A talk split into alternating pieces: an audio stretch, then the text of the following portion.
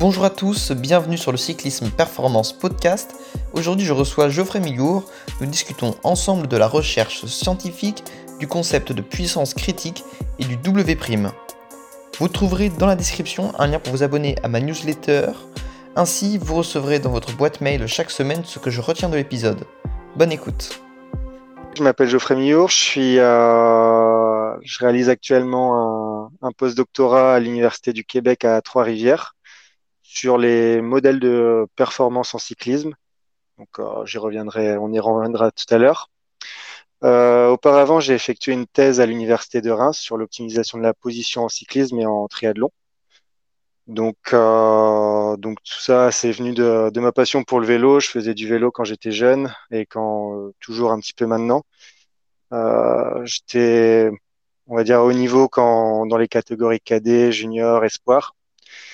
Et puis après, moi, j'ai pas pas réussi à passer professionnel, donc euh, je me suis consacré euh, aux études et donc à la thèse avec euh, une entreprise Morphologix. c'est une entreprise qui est basée à Saint-Malo et qui est donc spécialisée dans l'étude posturale. Et donc après, j'ai eu l'occasion de, de, poursuivre avec le postdoc. Donc voilà, maintenant je suis au Québec et ouais, ça, sympa, très belle, euh, très belle opportunité. Puis euh, c'est vraiment, je suis vraiment bien ici pour pour travailler sur la toujours sur le cyclisme. Ok. Et euh, c'était euh, une volonté depuis le début de tes études d'aller peut-être euh, jusqu'au doctorat ou alors du coup c'est quand tu as décidé peut-être du coup de mettre ta carrière un petit peu entre parenthèses pour, pour aller pour, pour faire ça? Hum, En fait, c'est un petit peu les, les opportunités que j'ai eues qui donc en master 1, j'ai fait mon master à l'université de Rennes en master STAPS, mouvement sport santé. Et euh, en master, donc euh, en master 2, j'ai eu la possibilité de faire mon stage avec euh, la Fédération française de cyclisme à Saint-Quentin. Et à ce moment-là, j'ai pu travailler notamment avec Anthony Bouillot et avec euh, enfin Emmanuel Brunet qui était mon directeur, mais également Anthony Bouillot qui faisait une thèse. Et c'est un petit peu ça qui m'a donné l'envie de poursuivre par la suite. Et j'étais en contact déjà avec l'entreprise Morphologix, euh, et donc euh, qui ont eux été motivés aussi à, à, me prendre par la suite après mon master. Et c'est que la thèse, euh, à travers euh, un contrat CIFRE, donc qui est une collaboration entre une entreprise et une université, avec au milieu un doctorant, était une bonne euh, une bonne opportunité pour tout le monde, aussi bien pour moi que pour l'entreprise que pour l'université. Donc c'était du gagnant-gagnant pour l'ensemble des parties. Mmh. Ouais, c'est clair, ouais, c'est top les tests chiffres. C'est vrai que c'est euh, souvent, euh, souvent c'est vachement positif pour tout le monde. Donc, euh, ouais, c'est cool. Oui, oui, c'est vrai que ça m'a permis, permet de faire de la recherche, de travailler donc sur les, expérimentations, de se former à la recherche et à l'enseignement d'ailleurs, mais tout en ayant un pied dans l'entreprise, en toujours en étant au contact des, des besoins de l'entreprise, donc c'est-à-dire qu'elle tourne tout simplement. Et pour ça, il faut donc faire de la recherche, mais aussi euh, faire du commercial, faire des, participer à des salons, euh, aller au contact des clients, faire des formations, euh, tout, tout gérer l'administratif. Et puis tout ça, c'est des missions que, que j'avais et que même si c'était pas la majorité de mon travail, c'est des choses que donc que j'ai pu euh, auxquelles j'ai pu toucher. Et donc euh, donc je pense que c'est vraiment intéressant pour la suite pour la, pour la suite de ma carrière. Hmm. Et du coup, est-ce que tu pourrais nous présenter un petit peu ton travail de thèse? Qu'est-ce que c'était l'objectif? Voilà, qu'est-ce que, Quelle a été la conclusion, tout ça? Donc moi, ma thèse a porté sur, donc comme je disais, la, la position en cyclisme et en, et en triathlon. Donc j'ai hum, vraiment, hum, je suis vraiment parti de, de points clés, de, de, questions que je me posais, afin de, afin d'arriver à des réponses qui soient concrètes et utiles pour les cyclistes, quel que soit leur niveau et leur morphologie. Donc la, la première partie de ma thèse s'est intéressée à um, l'optimisation de la, la, hauteur de selle via des méthodes anthropométriques et cinématiques euh, pour déterminer quelles sont les méthodes adaptées pour des gens de morphologie variée, pour des pour, euh, pour aider les, les bikefitters à, à optimiser la, la, hauteur de selle, qui est quand même l'un des paramètres les plus importants dans, la, dans le réglage des vélos. Donc, euh, de ce fait, j'ai vraiment comparé les méthodes, déterminé les, les méthodes les, les plus adaptées, euh, voilà pour les grands, pour les petits, etc. ensuite, je me suis intéressé à l'optimisation du, réglage de cale en, triathlon. Donc, via une expérimentation réalisée avec des, donc des, des triathlètes qui, qui, faisaient une, un exercice de, cyclisme euh, suivi d'un exercice de course à pied avec euh, deux positions de cale, une position euh, avancée, donc 5 mm devant le méta et 5 mm derrière. Et on, a, identifié que donc la position plus reculée permettait à la fois de, réduire l'activité musculaire des muscles du mollet et d'améliorer l'économie de course à pied, donc sans, sans avoir de, d'impact négatif sur le vélo.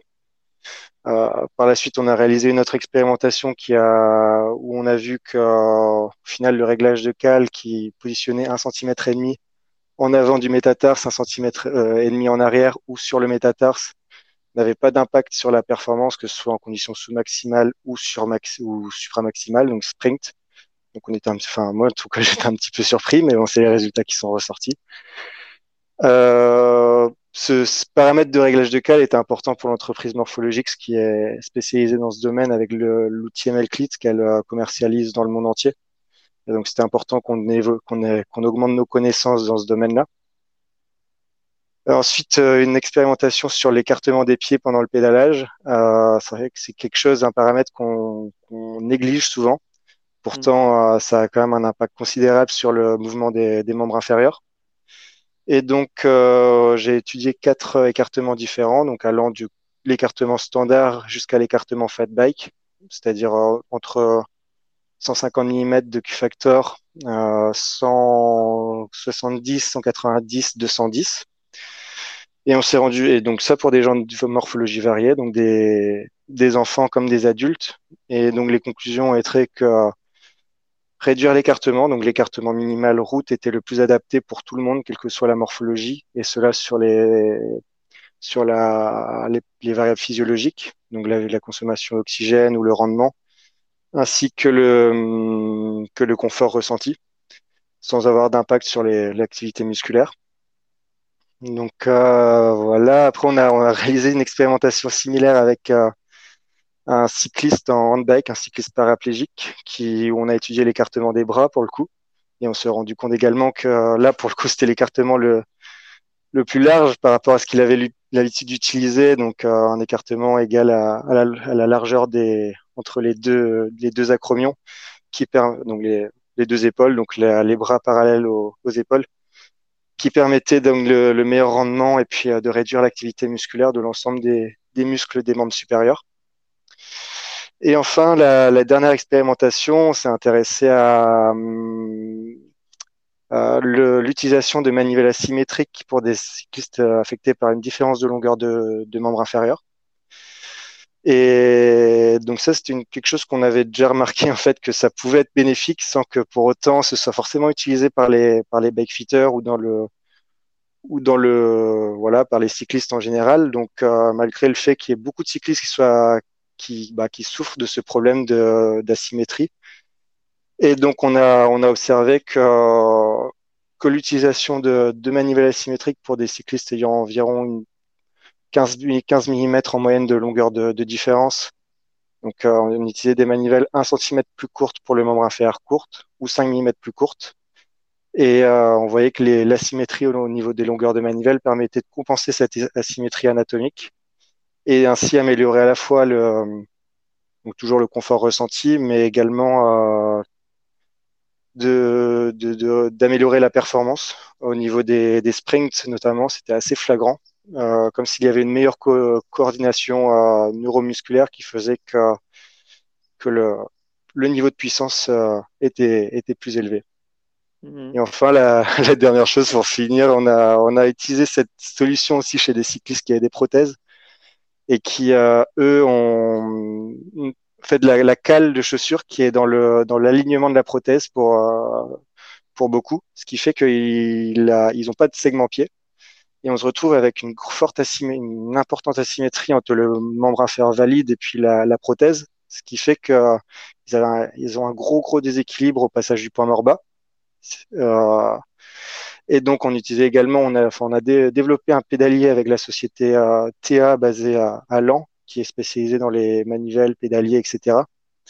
et donc avec une manivelle auto-réglable en live qui qu'on a utilisé avec, des cyclistes ayant une prothèse et qui donc ça s'est avéré vraiment positif. et donc donc voilà, toujours en essayant de toucher à l'ensemble de la population cycliste, ne pas s'intéresser uniquement aux cyclistes standards euh, adultes euh, d'entre 20 et 30 ans, on va dire.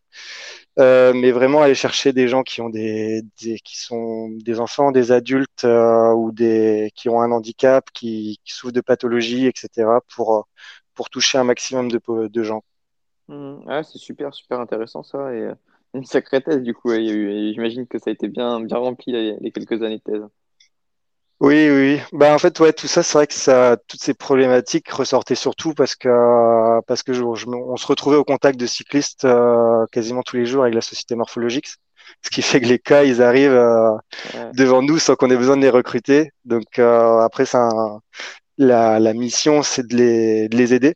Et puis, par exemple, voilà, comme je disais, le cycliste paraplégique ou les, cyclistes avec une prothèse, c'est des cyclistes qui étaient vraiment vraiment embêtés en fait, qui n'arrivaient plus à trouver de solution, qui avaient des douleurs et puis qui, qui cherchaient avant tout à, à pédaler dans de bonnes conditions sans avoir sans souffrir. Et puis bah nous notre mission c'était de les aider. Et puis par la suite ma, ma thèse a permis d'y arriver avec euh, le fait d'avoir accès à des outils euh, vraiment de haute technologie avec l'université de Reims. Ben j'ai pu euh, améliorer donc leur leur leur position et leur leur bien-être.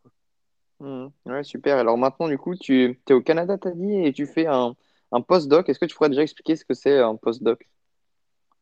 Donc, euh, en fait, à la suite de la thèse, euh, on a, on a deux solutions. Soit on, on va dire même trois solutions.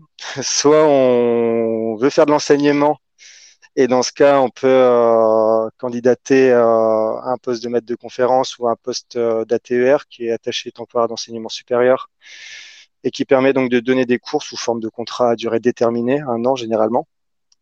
Et euh, soit donc on a la possibilité de, faire un post-doctorat qui est une mission de recherche dans, une autre université généralement, pas dans la même université que la thèse. Euh, on, on part là-bas, ça peut être d'une durée de, de six mois, comme ça peut être une durée de quatre ans par exemple. C'est assez variable en fonction des missions qu'on a à nous, à nous donner. Euh, moi, j'avais vraiment envie de partir à. Enfin, et puis donc la troisième solution, c'est de trouver un job, euh, d'aller dans le privé ou, ou etc. Quoi. Et donc moi, j'avais vraiment envie de partir à l'étranger. Je, je, depuis, j'avais jamais fait d'études à l'étranger depuis euh, ben, depuis tout mon parcours scolaire. Et donc j'avais rencontré euh, Frédéric Domingue euh, lors d'un congrès Science and Cycling à, à, Nantes il y a quelques années. Et on avait pu échanger, puis également passionné par le, la performance en cyclisme. Et donc c'est là que je l'ai je l'ai contacté après ma thèse. Il a été d'ailleurs dans mon jury, directeur du jury, ce qui fait qu'on était vraiment en bon, en bon terme également. De ce, à côté de ça, on, serait, on, discutait euh, régulièrement. Et donc, il a accepté de, de me prendre avec euh, pendant un an. Donc, euh, un an, un an et demi, on va voir, ça va peut-être être prolongé un petit peu pour, pour travailler avec lui, donc au Québec. Hmm. Et tu as une idée un petit peu de ce que tu voudrais faire après, après la fin de cette mission? Après, moi, mon objectif, c'est plutôt de trouver un poste de maître de conférence. Euh, donc, on a, j'ai quand même eu l'occasion de pas mal enseigner euh, pendant ma thèse, même si euh, ça faisait partie des missions encore euh, supplémentaires par rapport à la recherche et le travail avec, avec Morphologix. Mais j'ai quand même pu donner des cours en, en, licence et master, et puis c'est quelque chose que, que j'aime bien. Et d'autant plus que ça permet de, derrière de continuer les recherches dans, dans les domaines qui me passionnent. Donc, donc, ce serait plutôt euh, me tourner vers l'enseignement euh, en septembre 2022. Donc, c'est vrai que là, en fait, mon contrat se termine en novembre euh, avec avec le, le LTIPS, donc le laboratoire de Trois-Rivières. Donc, c'est pour ça que donc on a on est en train de voir pour prolonger pour que je puisse prolonger de six mois et que par la suite en en septembre 2022, je puisse tenter ma chance au, pour un poste de maître de conférence. Hmm. Et alors, du coup, est-ce que maintenant tu pourrais nous parler un peu de l'étude, enfin de ta mission, en tout cas, que tu es en train de réaliser au Canada?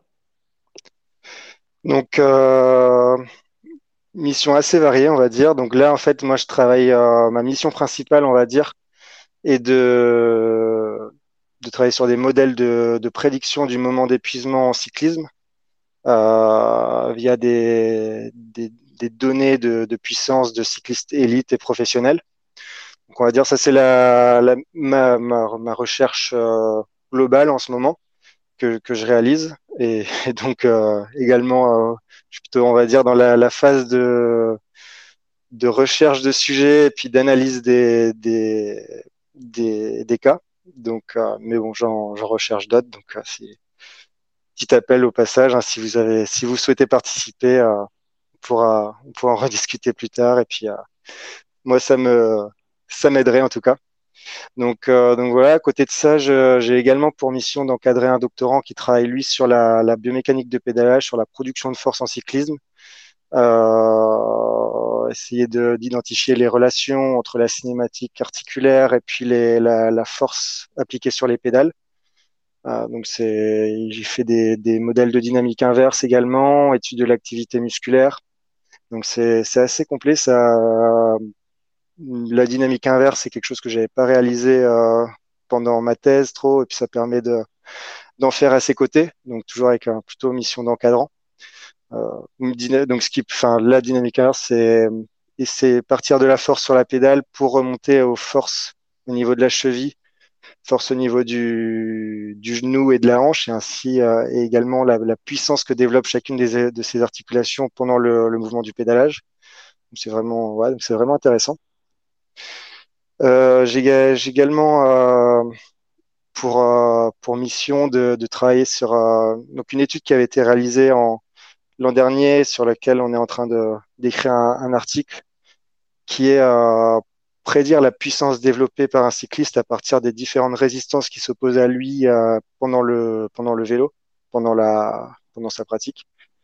Et donc, on part donc des résistances de l'air, résistances de, de, gravité, de roulement, euh, d'accélération pour, euh, pour prédire la, la puissance qu'il lui faudra pour euh, faire cette distance-là en, ce, en un temps donné.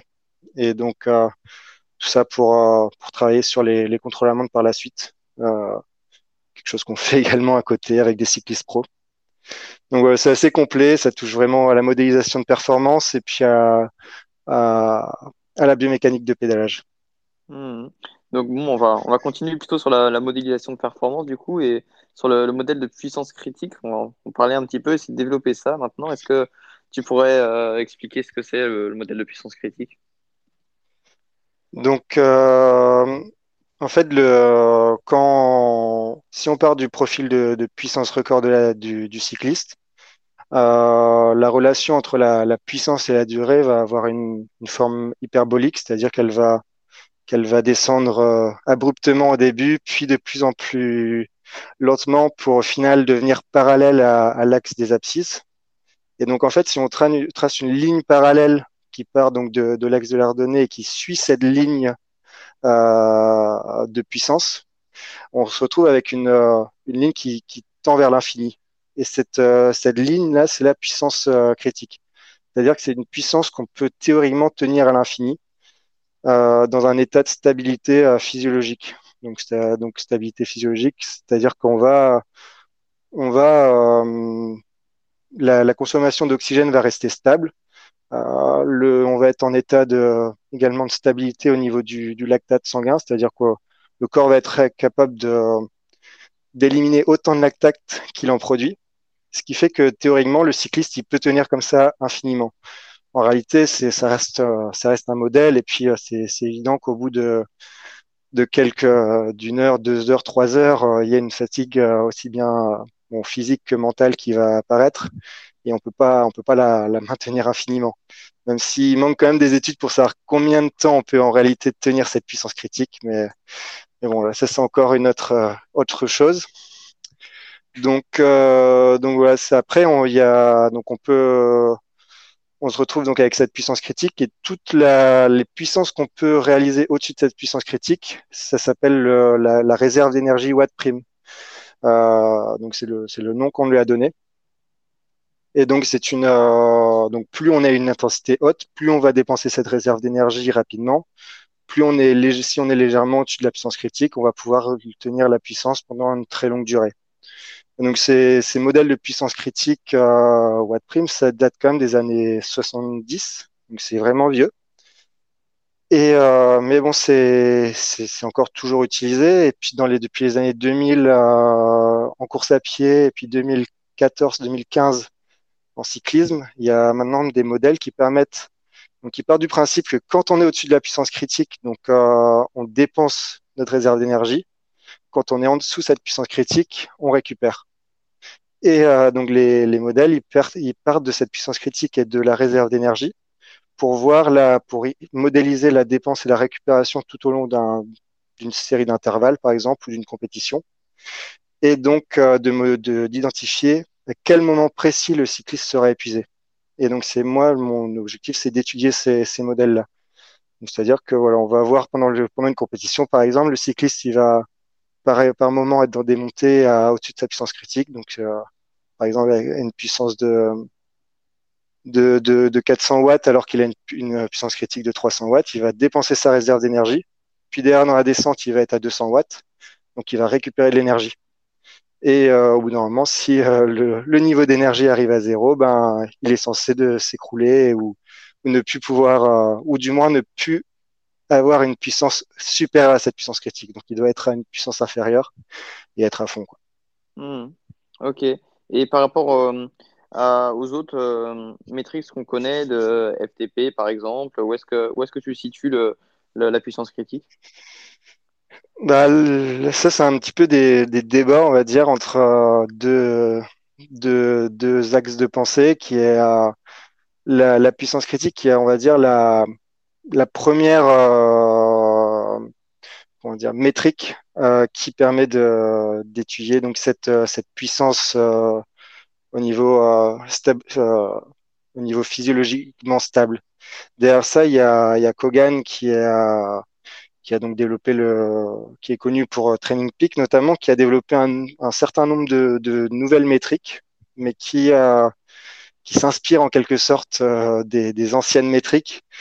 Et donc, on se retrouve avec donc les, la FTP notamment, qui est une puissance qu'on peut théoriquement tenir une heure, mais euh, qui est en, on soit assez proche du, de la puissance critique et aussi également assez proche du euh, maximum euh, lactate steady state, donc le, le, taux de lactate, euh, l'intensité qu'on peut tenir avec un taux de lactate sanguin qui reste stable. Donc toutes ces toutes ces métriques-là veulent à peu près dire la même chose au final, parce que bon comme je vous disais, euh, c'est la puissance critique peut être théoriquement tenue indéfiniment, mais ça reste vraiment très un modèle et en réalité, euh, les études ont montré qu'on pouvait plutôt la maintenir une heure maximum, plutôt même 45 minutes. Donc c'est assez, euh, ça dépend des études encore là, mais mais bon, c'est tout ça veut à peu près dire la même chose en quelque sorte. Mmh. Ouais, mais tu vois, donc par rapport à temps de soutien, euh, au final, c'est comme le MLSS hein, ou la FTP. bon, on n'a pas tous le même temps de soutien. Moi, je pense au final à cette intensité. Quoi. Ça dépend peut-être du niveau d'entraînement ou, ou, d'autres choses. Quoi. C'est plutôt, du coup, bah, tu parlais d'état stable métabolique, quoi. C'est plutôt ça, à mon avis, qui définit ces, ces, euh, ces métriques-là, plutôt qu'un un temps, au final, euh, alors qu'il n'y a hum, rien de spécial avec 60 euh, minutes, 40 minutes, 20 minutes. physiologiquement, ça veut, ces temps-là, ils veulent rien dire. Donc, tu vois, je, je sais pas, du coup, si, si c'est pertinent de parler de, temps de soutien commun. Je ne sais pas comment tu vois les choses. Ben, oui, c'est vrai que tout ça, ça se base avant tout sur des, de la physiologie. Et là, là-dessus, on est, on est, on est tous un peu différents. Mais si on, en fait, il y a des tests qui ont été développés pour mesurer, pour calculer cette puissance critique et cette réserve d'énergie en se basant sur le profil de puissance record. Mais en soi, oui, le, la, la puissance critique doit, enfin, doit en réalité être euh, mesuré d'un point de vue physiologique. Et donc, ça représente vraiment cette, euh, cette frontière entre les domaines d'intensité euh, euh, assez hauts et les domaines d'intensité sévères. Et cette frontière, c'est vraiment celle qu'on est censé pouvoir tenir très très longtemps. Mais tout ça se base sur la physiologie. Après, les ça reste, comme je disais, avant tout des modèles. Et c'est ce, d'ailleurs, ce, ce, temps limite, ce temps de soutien, on peut, euh, si on, enfin, le temps limite, on va dire, c'est la réserve d'énergie, le watt prime divisé par la puissance moins la puissance critique. Et si on, dans cette équation, on, la puissance est inférieure à la puissance critique, alors c'est infini. Mais euh, si, euh, si on est, enfin inférieur ou égal d'ailleurs, si on est 1 watt, par exemple, si on a une, puissance de, une, puissance critique de 400 watts et qu'on est à 401 watts, ça veut dire qu'on peut tenir 8 heures. Si on est à 402 watts, euh, on peut tenir 4 heures. Si on est à 410 watts, on peut plus tenir que 1 heure. Donc tout ça, alors que vous savez très bien que si on si ma puissance critique est 400 watts, euh, que je suis à 401 watts, je tiendrai jamais une heure à 401 watts. Après, c'est, ça reste des modèles, quoi, on va dire. Mais, euh, mais, mais, malgré tout, qui ont une certaine utilité vraiment pour la, pour développer des séries, des, intervalles ou des, ou individualiser les, séances de, donc les exercices, euh, euh donc les séances d'entraînement, on va dire. Mmh. Et euh, pour revenir par rapport au, placement du coup de la, du CP par rapport aux autres métriques qu'on connaît, j'avais vu que le, le, donc la puissance critique est à approximativement à équidistance entre la, le premier seuil de lactate et la puissance qu'on pourrait appeler en France PMA. Et donc, que ça marche pour pas mal de monde et ça permettrait du coup, à partir au final de, d'une puissance PMA et donc de la puissance critique, de déterminer aussi bah, une zone d'endurance avec ce premier seuil qui, qui, nous intéresse aussi. Quoi. Qu'est-ce que qu'est-ce que tu en penses de ça?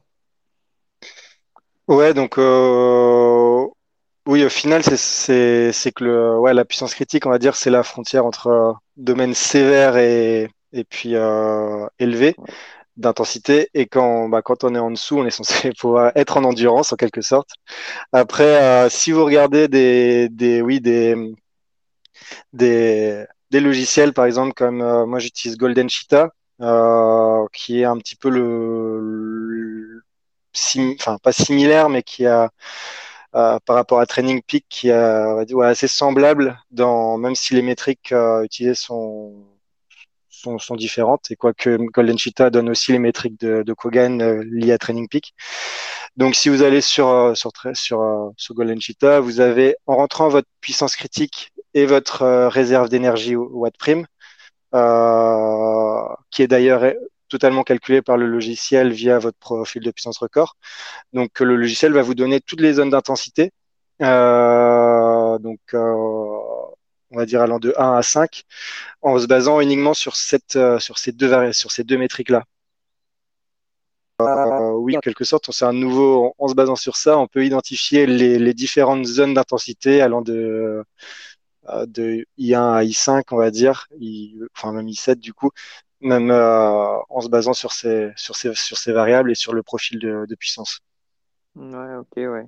Et alors, euh, comment on le détermine, du coup, ce, cette puissance critique?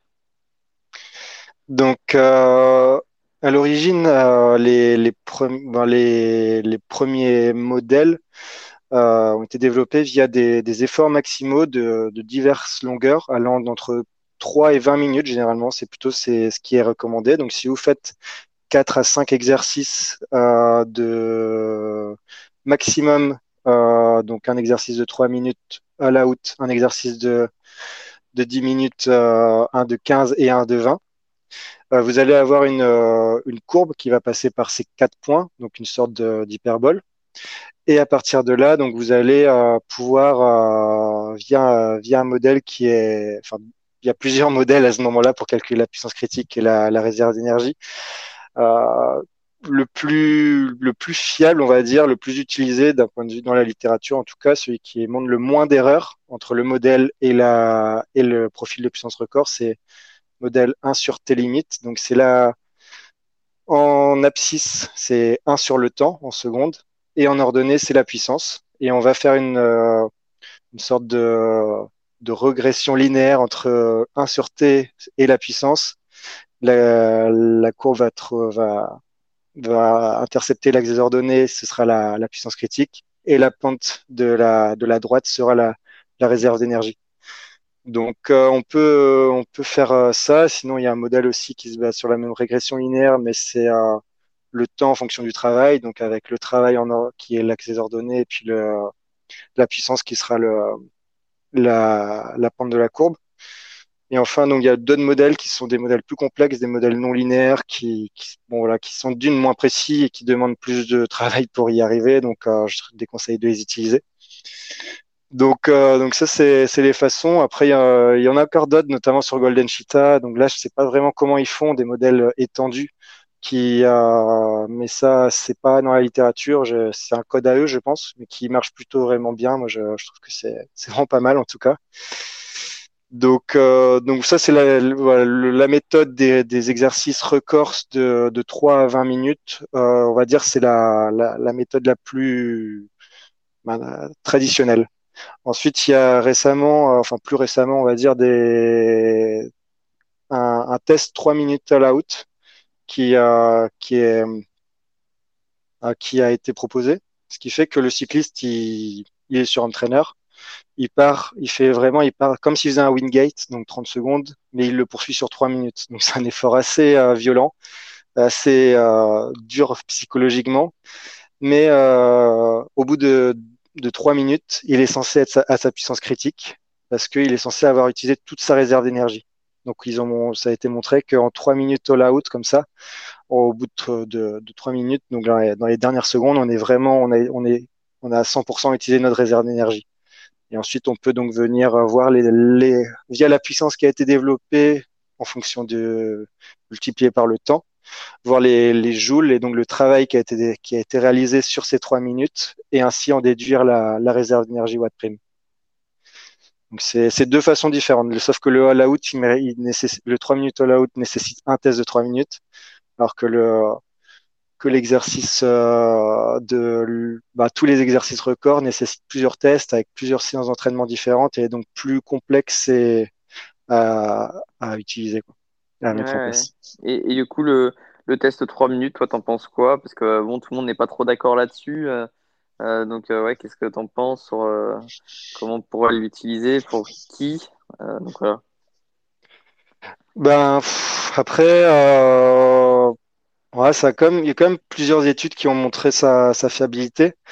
Le truc, c'est que si on, si on fait des tests, euh, des tests maximaux pour identifier la puissance critique et, la réserve d'énergie, on se retrouve à, en cinq séances, bah, par exemple, cinq séances d'entraînement où on doit faire à chaque fois un test de, donc entre 3 et 20 minutes, ce qui est quand même euh, assez dur à caler dans, une, dans un programme, on va dire. Et puis derrière ça, euh, si on met trop de temps à la faire, la, forme, elle évolue en permanence, la forme d'un cycliste, ce qui fait qu'elle peut, euh, la puissance critique euh, varie constamment en quelque sorte pour, euh, pour un cycliste selon au, fil, au fil de la saison.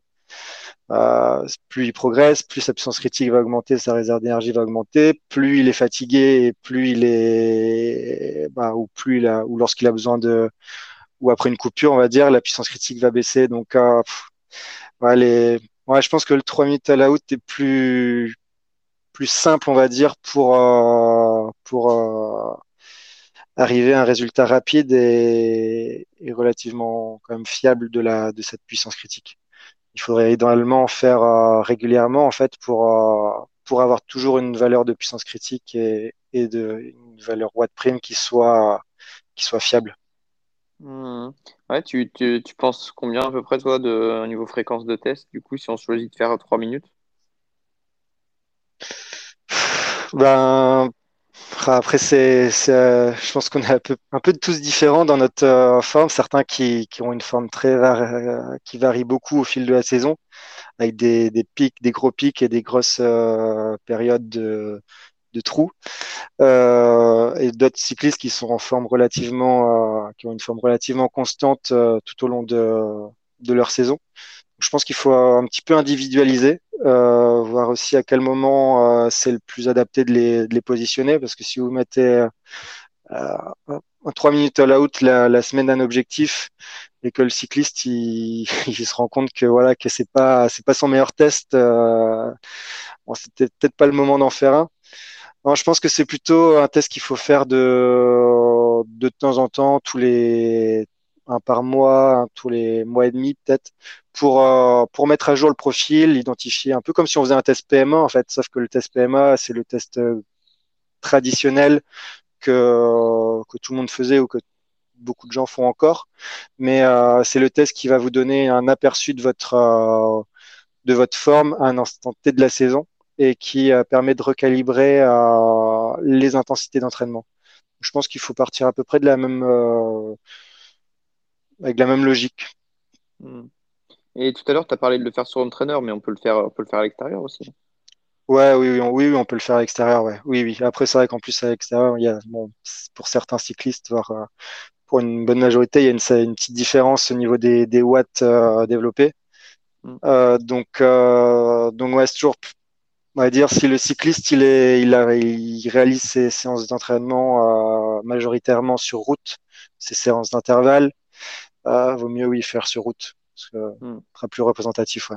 Ouais, ouais. Et donc, il faut bien penser du coup à, respecter certains critères, peut-être même faire un, un peu de, un test au moins de familiarisation, peut-être avant, du coup, pour, pour s'habituer du coup à réaliser, parce que c'est quand même assez particulier. Il faut vraiment être capable de tout donner au début pour, pour avoir euh, voilà, une forme de, de courbe en tout cas. Enfin, même du coup, l'entraîneur, il doit, il doit analyser la courbe et voir et dire s'il faut refaire ou pas. Quoi.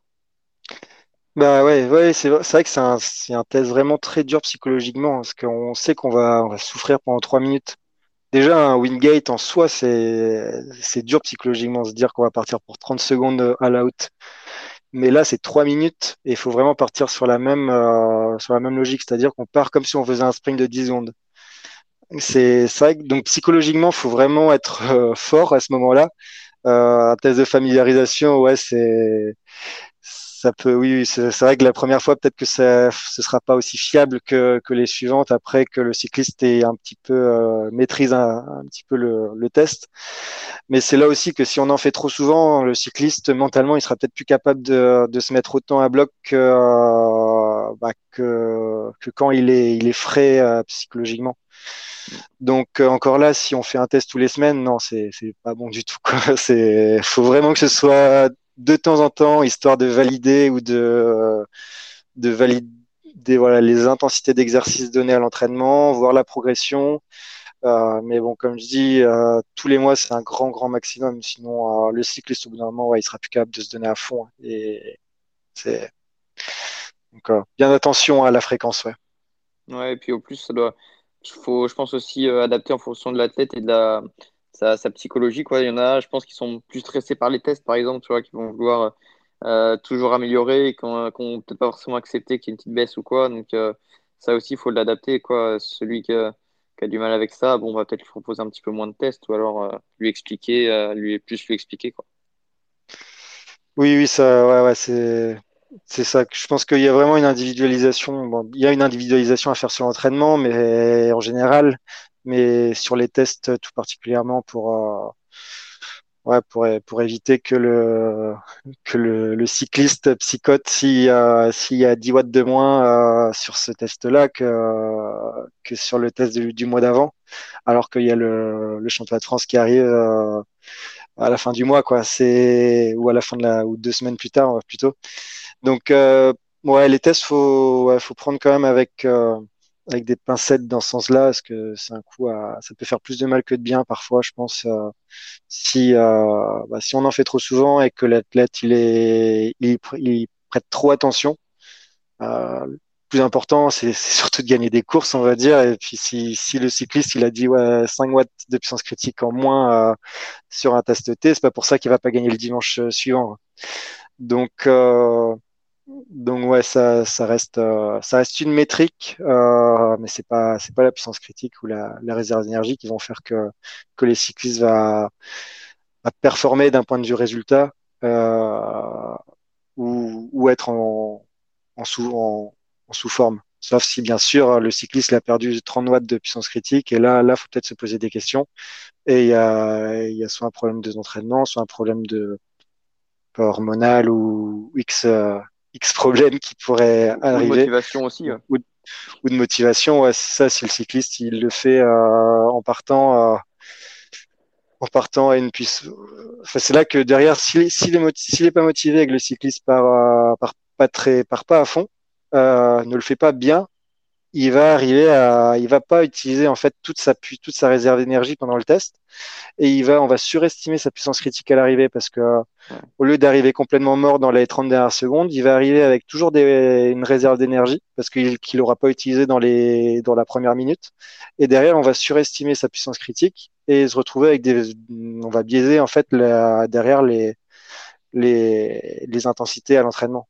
Donc mm. euh, donc ouais, il faut vraiment, voilà, encore une fois, que le cycliste soit en bonne condition euh, euh, psychologique et qu'il en ait envie, et puis que, que ce soit fait de temps en temps et que, que pas, pas, tous les, pas toutes les semaines. Hmm. Et alors, si on choisit du coup de faire l'autre méthode avec plusieurs, euh, plusieurs efforts maximaux, est-ce que combien d'intervalles on doit, on doit prendre? Combien d'intervalles? C'est-à-dire euh, combien, euh, de... de combien d'efforts on doit prendre? Est-ce qu'on voilà, 2, 3, 4 bah Là, c'est encore assez. Bon, il y a, on va dire, il y a plusieurs méthodes. On peut partir sur, sur 4, 5. Généralement, c'est ce qui est, ce qui est prescrit. Euh, moi, c'est vrai que pour mon étude, je pars pour, euh, étant donné que je fais une étude euh, après coup, euh, c'est-à-dire euh, j'étudie des, saisons, des, des, saisons qui sont euh, passées entre 2017 et 2020. Je pars du profil de puissance record de la saison et j'identifie une course durant laquelle durant laquelle ils étaient vraiment en forme et où ils étaient qui, qui soit donc représentatif de leur profil de puissance record de la saison. Donc là, mais ça c'est après coup. Et puis, si le cycliste, encore une fois, il est, il est pas en forme, euh, je vais pas, je vais calculer sa puissance critique et sa réserve d'énergie. Euh, et ça va être biaisé parce que euh, ce sera pas sa vraie, euh, ses vraies data de ce, de cet instant T. Donc, euh, on peut partir du profil de puissance record pour, pour une, si le cycliste il est vraiment au, vraiment en forme à ce moment-là, quoi. Mais ouais, sinon, si, si c'est sinon c'est ouais, 4 à 5 exercices. Mais euh, comme je disais, ça nécessite quand même une sacrée organisation pour les caler, euh, caler tout au long de la. Enfin, dans, une, dans un programme. Quoi. Mmh. C'est. Est-ce que du coup, le plus d'intervalles, c'est le mieux? Est-ce que, est que du coup, 5, c'est mieux que 2 Ben. non, enfin oui, 2, c'est pas assez. Euh, on va dire 4 à 5 euh, 3 c'est limite, euh, 4. plus, plus il y en a, mieux c'est en fait, parce que plus il y en a, plus la courbe elle est, plus on a une courbe qui, qui passe euh, par un grand nombre de points, et plus ce sera, fiable. Mais encore une fois, si derrière ça, le cycliste il, il doit faire 15 tests euh, pour arriver à, quelque chose, euh, il sera peut-être plus pas motivé à la fin et puis il va peut-être plus donner à fond sur les derniers tests. Donc, vaut mieux en faire 4 biens ou 5 biens qu'en faire 10 euh, euh, à moitié. Quoi. Mmh. Et du coup, ouais, on peut pas faire aussi des tests, prendre euh, des, des, intervalles de tests dans, dans, une même séance, quoi, faire plusieurs tests dans une séance. Du coup, ça marche pas. Ben, ouais, si, c'est possible quand même, hein, parce que si un, test de 3 minutes, bah, par exemple, si le cycliste euh, est quand même habitué à faire du, vélo et qu'il euh, a un bon niveau, il peut en faire refaire un test de 10 minutes derrière. Ça, c'est encore à, à, individualiser euh, en fonction du cycliste. Mais euh, oui, oui, c'est. On va dire, je pense que oui, deux tests dans la séance, ça, ça passe. Un test 5 minutes, un test 20 minutes ou 3 minutes, 10 minutes. Les cyclistes sont en mesure de récupérer assez en quelques, euh, je sais pas, en une heure de, en tournant les jambes pour, euh, pour repartir sur un test qui soit fiable euh, par la suite. Ouais. Mmh. Et est-ce que c'est influencé aussi le, la puissance critique par la durée des intervalles qu'on choisit Tu parles de 5, 20, 3, 10 En fait, l'important pour, pour mesurer la puissance critique, c'est d'avoir vraiment une, une courbe hyperbolique qui passe euh, par un maximum de points. Donc, si on fait euh, et donc ces, ces, points, ça a été montré que pour avoir une relation qui soit fiable, il faut, faut, faire vraiment entre 3 et 3 et 20 minutes. Si vous faites entre 3 minutes et 1 heure, par exemple, ça ça, marchera pas. Ça va donner n'importe quoi. Mais euh, donc entre voilà comme entre 3 et 20 minutes ça fonctionne, mais pour avoir une belle courbe, le mieux c'est d'être euh, sur cette plage là au maximum, donc 1 de 3, 1 de 20 sûr et après euh, faire deux au milieu pour euh, que la parce que si imaginez que vous faites un, un de 3 et un de 20 pour que la courbe passe par les deux points et ça va faire juste une relation euh, linéaire entre les deux. Alors que si vous faites un de 3, un de, de 8, un de 15, vous allez voir qu'entre le 3 et le 8, ça va descendre abruptement. Entre le 8 et le 15, ça va descendre un petit peu moins. Entre le 15 et le 20, ça va descendre encore moins. Ce qui fait que faut que vraiment que avoir des intensités variées sur cette plage 3-20 minutes. Hmm.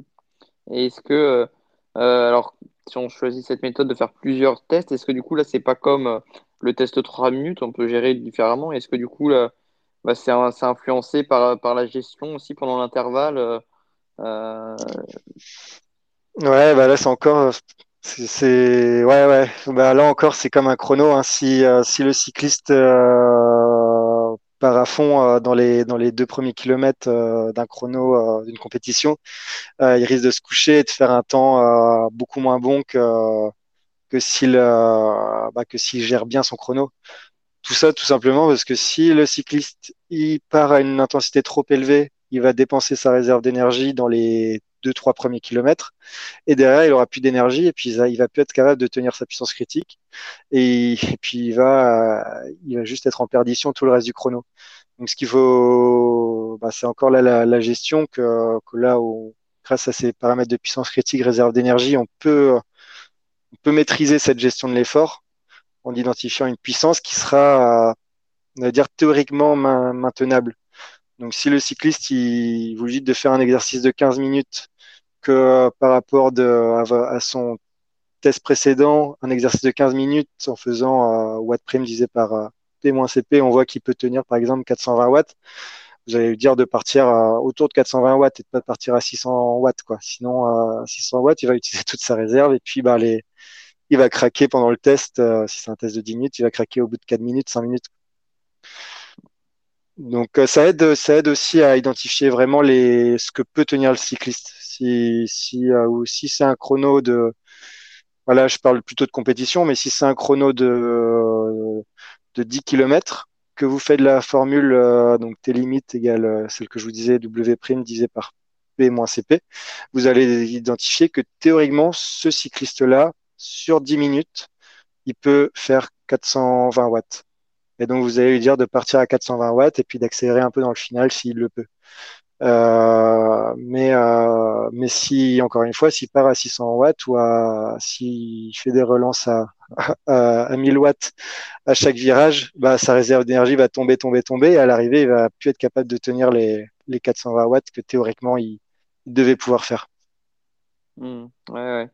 Et euh, du coup, tu parlais aussi de tester quand même régulièrement, mais Comment, comment on peut interpréter du coup les changements? Parce que c'est quand même euh, peut-être pas euh, ce que voilà si on voit des différences entre euh, un coureur qui est bien entraîné dans une saison, il y a quand même pas non plus des grosses grosses différences tous les mois. Du coup, est-ce qu'on peut vraiment interpréter de se dire bon ouais c'est vraiment passé quelque chose entre ce mois-ci et le mois dernier s'il y a 5 watts de différence? Est-ce que voilà est-ce que c'est juste aujourd'hui? Parce que c'est quand même un test.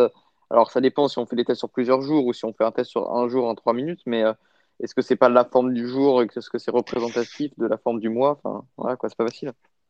Ouais, bah faut faut être euh, comment dire, euh, faut être malléable dans le sens où une puissance critique, ça va être une puissance euh, X, mais en réalité, on va tourner à plus ou moins quelques watts autour de cette puissance critique. Donc moi, quand je donne une séance d'intervalle à un coureur, euh, j'ai calculé la, séance à partir de sa, enfin, les, intensités de, donc, en termes de watts, en termes de, de temps d'exercice, en termes de watts et en termes de temps de récup, en fonction de sa puissance critique et de sa, donc, sa réserve d'énergie. Mais en lui disant de, euh, autour de quelques watts, autour de, bah, par exemple, s'il si, a du, du, je sais pas, du, une minute, une minute à faire, euh, que, que, que, avec sa puissance critique, sa réserve d'énergie, j'identifie une intensité et un temps de maintien euh, à la fois de l'exercice et de récup qui va lui permettre à la dixième d'être totalement épuisé. Euh, je vais quand même lui dire au préalable, faut que tu tournes à plus ou moins 10 watts autour de cette euh, intensité, autour de cette puissance. Parce que si, si ce jour-là, il est un peu moins bien, soit psychologiquement, soit physiquement, et qu'il il sent qu'il n'est pas capable, euh, il va être démoralisé parce que parce qu'il n'arrive pas à les tenir. Donc ça reste ça reste un modèle et il faut quand même être euh, être voilà comme je assez malléable et pouvoir tourner à, quelques watts autour de cette puissance. Plus ou moins 10 watts, plus ou moins 15 watts. C'est ça que c'est assez dépendant de chacun aussi. Ça, si, si le cycliste il a fait une course par étape, que vous lui donnez une séance d'exercice euh, deux jours après, qu'il a qu'il a pas totalement récupéré euh, et que derrière il va avoir du mal à se débloquer. Euh, aussi bien il va être 20 watts en dessous sa en dessous sa puissance critique à cet instant T. Donc là encore, c'est l'entraîneur qui doit aussi l'entraîneur et le coureur hein, qui doivent ajuster euh, au jour le jour malgré tout. C'est pas ça un modèle ne remplacera jamais euh, une euh, une discussion et une, une adaptation entre le coureur et l'entraîneur. Mmh. Mais alors du coup, si c'est ça, tester tous les mois finalement, est-ce que ça, qu'est-ce que ça va nous apporter en plus si, si de toute façon on, part sur quand même une petite plage de voilà 5-10 watts autour, autour de la puissance qu'on trouve bah, du coup, s'il y a que 3-4 watts de différence, bon, on peut pas vraiment interpréter, non? Ouais, bah, c'est un petit peu comme on disait tout à l'heure aussi les, les tests euh, les tests PMA qu'on pourrait faire pour euh, pour évaluer la forme du cycliste. C'est plutôt euh, je vois ça plutôt comme ça pour identifier des en fait c'est ça, c'est que s'il y a une grosse différence, là, il y a peut-être des questions à se poser ou là, peut-être qu'on, soit notre entraînement aura été très bénéfique et tant mieux, soit notre entraînement l'aura peut-être cramé ou peut-être qu'il reviendra d'une maladie et puis il aura du mal à, retrouver la forme.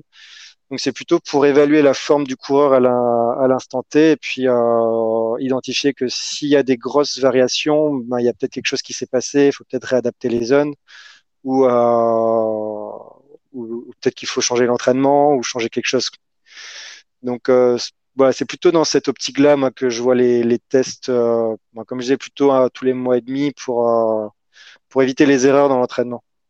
Mmh. Mmh, ouais, ouais, je vois. Et le, et le W prime, du coup, comment tu le, comment tu l'évalues, toi, comment tu l'estimes à partir. Enfin, vas-y, dis-moi comment, comment tu l'estimes? Donc, euh, donc à partir des tests, comme je le disais, c'est les, il y a une simple régression linéaire. Je sais que j'ai trouvé d'ailleurs un, vous pouvez trouver sur internet, je sais plus qui c'est qui a fait ça, mais il y a un petit tableur Excel si on met calcul puissance critique, euh, un petit tableur Excel où on va rentrer notre euh, notre puissance, notre temps. Par exemple, si on a fait euh, on a fait un test de 3 minutes à 600 watts, euh, c'est beaucoup, mais ouais, on va dire à 550 watts. Un test de 5 minutes, 10 minutes à, à 450, etc. En fait, on va pouvoir rentrer les temps, les intensités, et ça va te calculer automatiquement la puissance critique et le W'. Donc, comme je dis, je sais plus qui a fait ça, mais ça c'est la, c'est c'est un modèle simple hein, de régression linéaire, mais ça le fait automatiquement. Donc, pour ceux qui n'aiment pas trop euh, les maths, c'est, faut un petit peu, en cherchant un petit peu, on peut, on peut facilement trouver, euh, trouver ce modèle qui va donc comme calculer à la fois la CP, la, W qui sont, qui sont liés. Hein. Comme je disais, il y a quand on fait la, la le, le, modèle de régression, il y en a un qui est le, la, l'ordonnée à l'origine et l'autre qui est la, la pente de la courbe.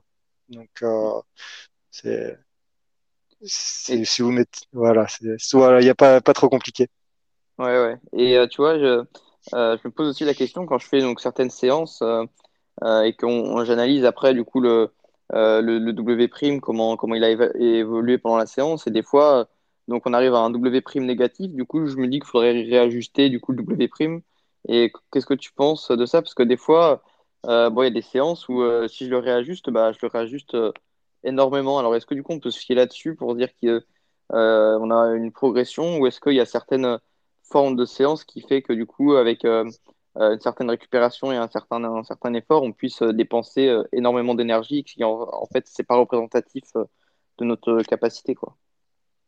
Ouais, bah, c'est un petit peu la question de mon projet en fait. C'est de comprendre parce que que là, donc, il, faut vraiment identifier deux choses parce qu'il y a le calcul de la puissance critique et le calcul de W' qui sont une chose, qui sont les paramètres d'entrée du modèle de, de dépense et de régénération d'énergie.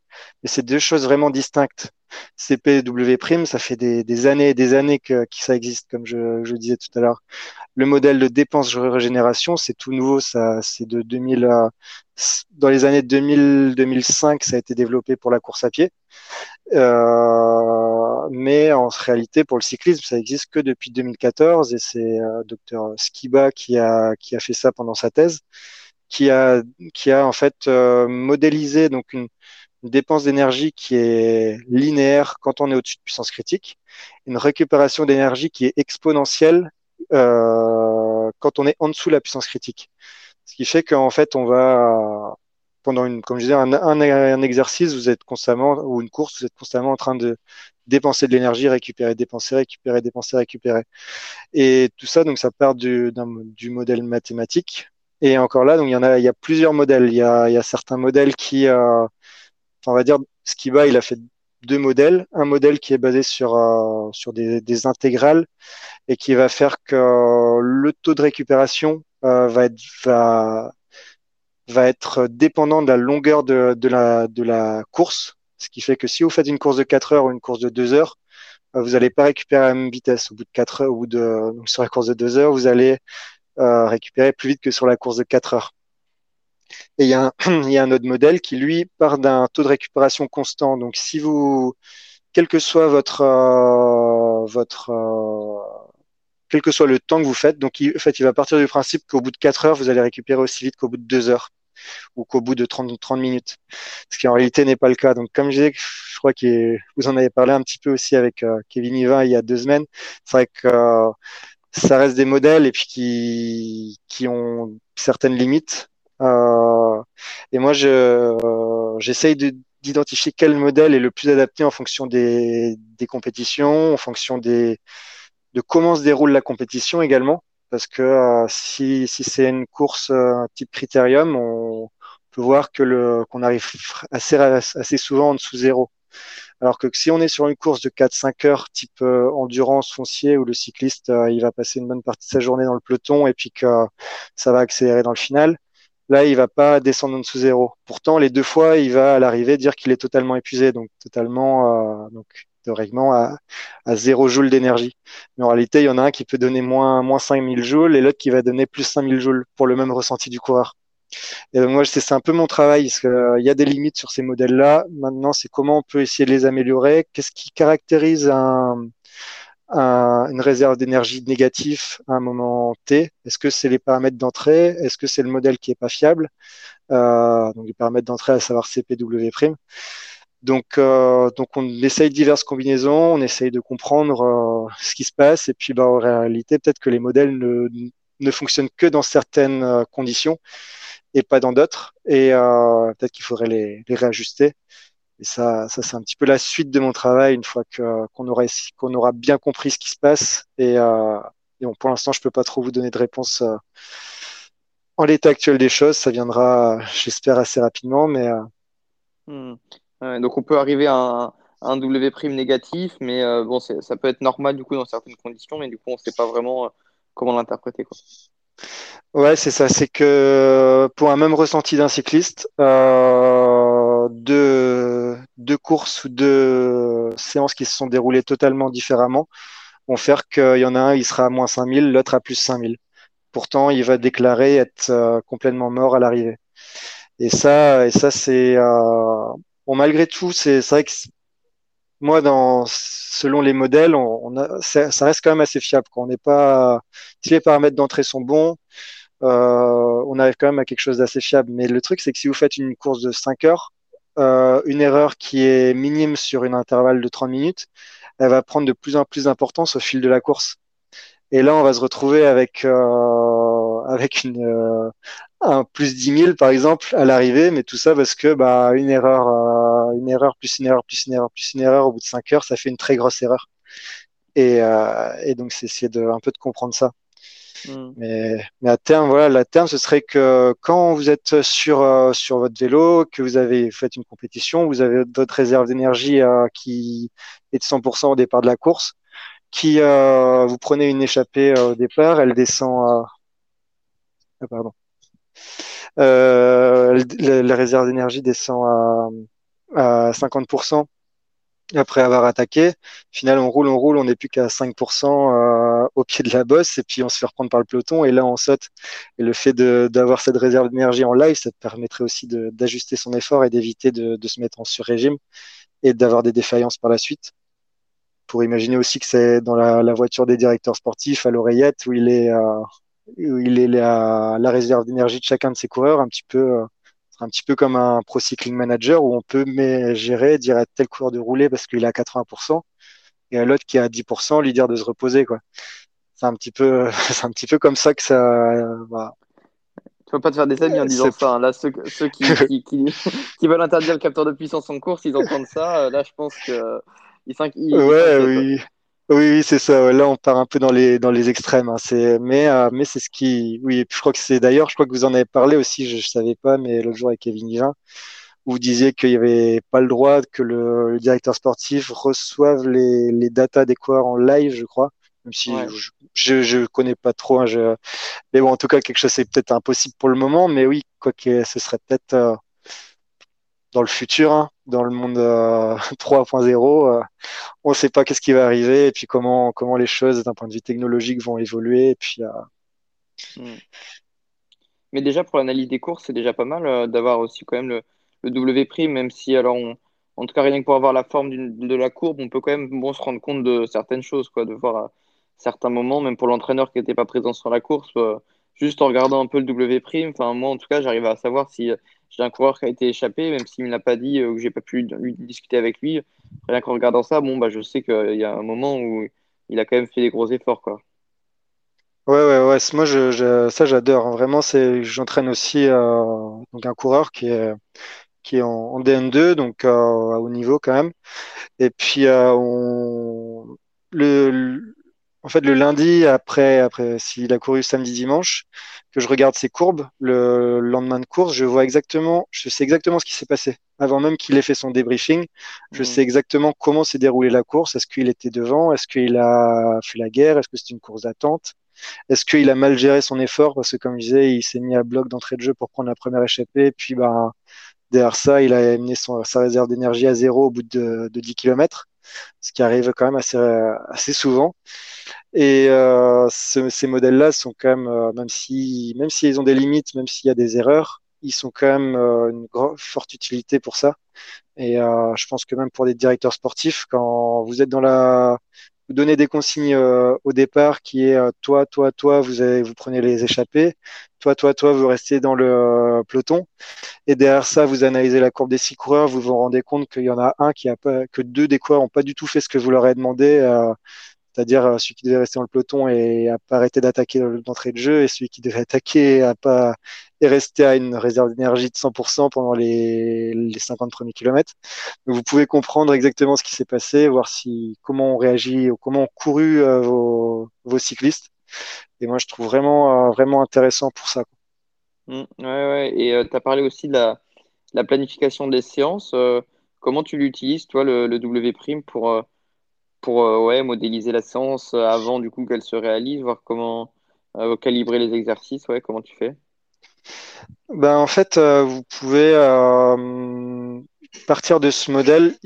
Comme je disais, il y, a, un modèle qui est basé sur les intégrales, un modèle qui est appelé modèle différentiel, qui est une équation quand même assez très simple, on va dire, pour la, pour la dépense, légèrement plus complexe pour la récupération, mais qui, qui se fait quand même vraiment, vraiment bien. Quoi. Euh, vous pouvez le faire sur Excel euh, vraiment vraiment facilement. Hein. C'est il y a juste besoin de W''CP qui soit calculé, c'est étant donné que c'est les paramètres d'entrée.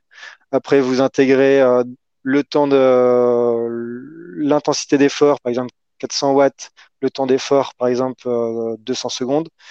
vous allez voir la réserve d'énergie qui était de 30 000 joules au début qui va descendre à 20 000 vous mettez euh, sur la, dans la, case récupération euh, 200 watts pendant 100 euh, secondes. Vous allez voir que la réserve d'énergie va remonter de 20 000 à 23 000. Derrière, vous remettez 400 watts pendant, etc., jusqu'à atteindre zéro. Et théoriquement, bah, le, au moment où le, où le modèle dit qu'il va, que, le cycliste atteint zéro, c'est que le, le, cycliste sera totalement épuisé. Donc, vous pouvez, en fait, euh, via un petit classeur Excel, programmer votre séance euh, je vous conseille pour, euh, pour, que, pour, euh, pour intégrer le, le modèle, il y a, il y a un article de, de, Bartram en 2018 qui propose une variante du modèle de Skiba, mais qui euh, qui est pas forcément adapté. Mais en tout cas, ce qui il décrit vraiment comment est le modèle de Skiba fonctionne avec toutes les variables euh, sont très bien détaillées pour intégrer le modèle dans Excel. C'est comme je dis, ça, c'est vraiment, vraiment pas compliqué à. Enfin, faut quand même être un peu, voilà, maîtriser un petit peu les maths, mais euh, ça se fait quand même assez bien. Donc, moi, euh, Bartram c'est 2018, euh, je sais plus comment ça- je sais plus comment c'est le nom de l'article. ouais. Ouais, mais moi, tu vois, je le fais encore de manière, c'est encore plus simple avec euh, maintenant les logiciels de suivi de l'entraînement quand on peut planifier les séances et, euh, et euh, mettre les exercices euh, et notamment exporter ensuite après sur, sur, euh, sur Zwift ou des logiciels comme ça. Euh, ça modélise déjà, moi, le, le W', donc euh, à ce moment-là, je le, je le vois directement. Et est-ce que du coup, euh, enfin, toi, en tout cas, ouais, que... Après, faut voir quel modèle ils utilisent aussi dans Ah, ça, on sait pas, du ce. coup, ouais. Ouais, mais je pense qu'ils utilisent le modèle que je, dont je viens de te parler. Ouais. C'est qu'avec, ouais, je... c'est quelle euh, plateforme que, que tu utilises pour ça? Alors moi c'est euh, intervals.icu et euh, je sais que maintenant plus ou moins, enfin la, plupart des plateformes elles font, que comme Ouais. Peaks c'est plus ou moins le même euh, modèle je pense. Ouais, ouais, ouais, c'est, ouais, donc au final, oui, vous pouvez le faire aussi via des plateformes. Moi, C'est vrai que j'ai, comme j'ut- j'utilise Golden Cheetah et puis, euh, et puis, bah, mon petit truc pour faire de mon côté, ça, puis bon, je sais que ça- je sais que c'est mon truc, donc, euh, je sais ce qu'il y a Mm. dessous. Et, mais, euh, mais vous pouvez aussi, oui, vraiment le faire sous, via des, via certaines plateformes, à voir, à voir ce que vous utilisez, quoi. Ouais ouais. Et du coup est-ce que tu essayes d'arriver à zéro à la fin de, à la fin de l'exercice ou que- à quoi ça te sert du coup dans la, dans la planification? Ouais, voilà, c'est ça, c'est que si tu, si le, si, si par, euh, Euh, bah, si ça arrive à, à 10 000, à la, si le, cycliste part de 30 000, à la fin de l'exercice, ça arrive à 10 000, vous pouvez vous dire que votre séance d'entraînement n'aura pas forcément été euh, très, très bénéfique pour, pour taper dans les réserves du cycliste. Et si à l'inverse, vous lui mettez une intensité et un temps de maintien qui, qui va le pousser à zéro euh, après la première série, euh, peut-être que euh, voilà, ça va pas marcher. Le cycliste, au lieu de, au lieu de faire 10 fois voilà, si je repars sur 10 fois une minute, euh, 30 secondes de récup, et que si au bout de 5 fois une minute, il est complètement cuit, il est- le modèle dit zéro, il pourra sûr pas tenir les, les 5 dernières minutes. Donc à, vous de gérer le temps et puis l'intensité de façon à ce que il puisse réellement tenir les 10 minutes en arrivant à zéro au bout de 10 minutes et pas en arrivant à zéro au bout de 5 fois une minute d'effort. Mm. Ouais ouais. Donc euh, bah, pour qu'on va conclure du coup sur tout, ce qu'on a dit, qu'est-ce qu'on qu'est-ce qu'on retient alors du coup de la puissance critique, du W', que- qu'est-ce que voilà, qu'est-ce que tu dirais pour conclure? Non, je pense que la, ces modèles-là, puissance critique, euh, donc W', modèle de Skiba dont on parlait à l'instant pour modéliser la dépense et la, et la récupération, c'est, des choses qui sont, qui sont assez nouveaux, euh, au moins du coup le modèle de Skiba, mais qui ont vraiment une utilité, euh, une grande utilité pour euh, à la fois créer les séances d'entraînement, pour comprendre le déroulement des courses, pour analyser, comprendre pour comment s'améliorer ah, donc améliorer la performance. Et, euh, mais ils ont toujours certaines limites. Euh, D'une, comment très précisément calculer les paramètres d'entrée que sont CP et W', et deux, comment euh, modéliser de façon individuelle et précise la dépense et la, et la régénération. Donc ça, ce qui fait que ces limites-là engendrent des erreurs.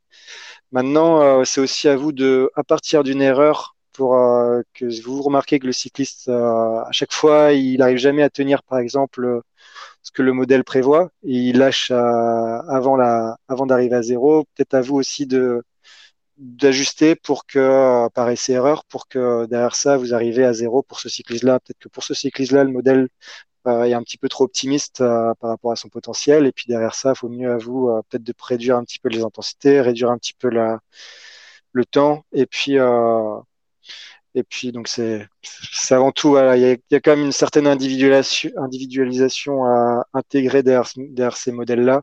Et on peut pas tout mettre sous forme mathématique, ce serait un peu trop simple. Le corps humain est trop complexe pour ça même si on, on y essaye. Et puis euh, peut-être que je crois que vous avez parlé d'intelligence artificielle l'autre jour. Je pense que c'est vraiment une grosse, euh, grosse perspective par rapport à ça. C'est-à-dire que derrière, on peut, on se dit, ben à chaque fois, lui, ça arrive en dessous zéro pour euh, pour ce type de course-là.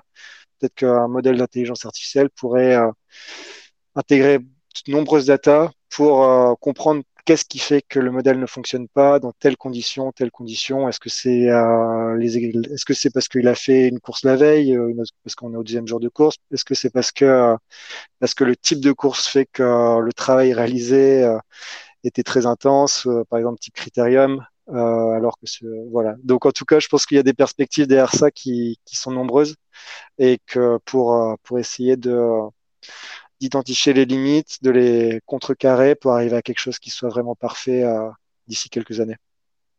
Mmh, ok, super, merci euh, euh, Geoffrey. Du coup, alors on peut reparler vite fait de ton, ton, étude aussi, donc on peut envoyer, alors je pourrais mettre un lien, envoyer une candidate, enfin une, une je sais pas comment ça se passe du coup, déjà avoir une saison du coup complète, c'est ça, entre 2017 et 2020 voilà, ouais, c'est vraiment une étude très simple. Moi, je, je donc en fait, on, il faut que le cycliste il soit entre première, enfin deuxième catégorie au, minimum, et cela jusqu'à pro, qu'il ait eu un capteur de puissance euh, fiable et calibré régulièrement, parce que s'il y a des variations de 20 watts euh, pour une puissance donnée euh, au fil de la saison, ou qu'il a changé de capteur au fil de la saison, ça fonctionne pas. Donc il faut même capteur de puissance, une saison complète de course sans que, que le cycliste ait été trop embêté par des soucis de santé à répétition, etc. Donc une saison normale, on va dire et que euh, derrière ça, si c'est ok, ben on peut qu'il me partage cette année de données là, que moi je vais euh, qu'elle ait un entretien en visioconférence avec euh, lui pour discuter une trentaine de minutes de, de sa saison, et puis à partir de là, c'est ok. Donc moi j'analyse ça, j'essaie d'identifier les courses où il a déclaré être épuisé, et puis est-ce que c'est le cas? En fonction de tel modèle? Et c'est, et c'est ça. Donc, euh, donc ça nécessite juste le partage des données, puis un entretien de 30 minutes. Hmm. Donc on t'envoie un mail, c'est ça? Je, je, mettrai l'adresse mail en... Voilà, ouais, je... donc, mon adresse mail geoffrey.milliour.uqtr.ca. Donc, euh, donc c'est mon adresse universitaire que je pourrais te donner également pour mettre sur le site si, euh, si, si c'est possible. Donc euh, ce serait sympa en tout cas. Voilà, ouais, c'est ce que je, c'est ce que je ferai, ce sera en description du podcast. Donc, euh, vous pourrez retrouver l'adresse mail pour, pour envoyer votre, euh, vos données puis euh, faire avancer la science. voilà. Merci à vous d'avoir écouté ce podcast jusqu'au bout. Je remercie encore Geoffrey pour ce qu'il vient de nous partager. Vous retrouverez dans la description le lien vers son compte Twitter et LinkedIn. Vous y retrouverez également un lien pour vous abonner à ma newsletter et au compte Instagram du podcast. Enfin, si le podcast vous a plu, n'hésitez pas si vous utilisez Apple Podcast à laisser une note et un commentaire. Et plus simplement, n'hésitez pas à en parler autour de vous pour faire connaître le podcast. À la semaine prochaine.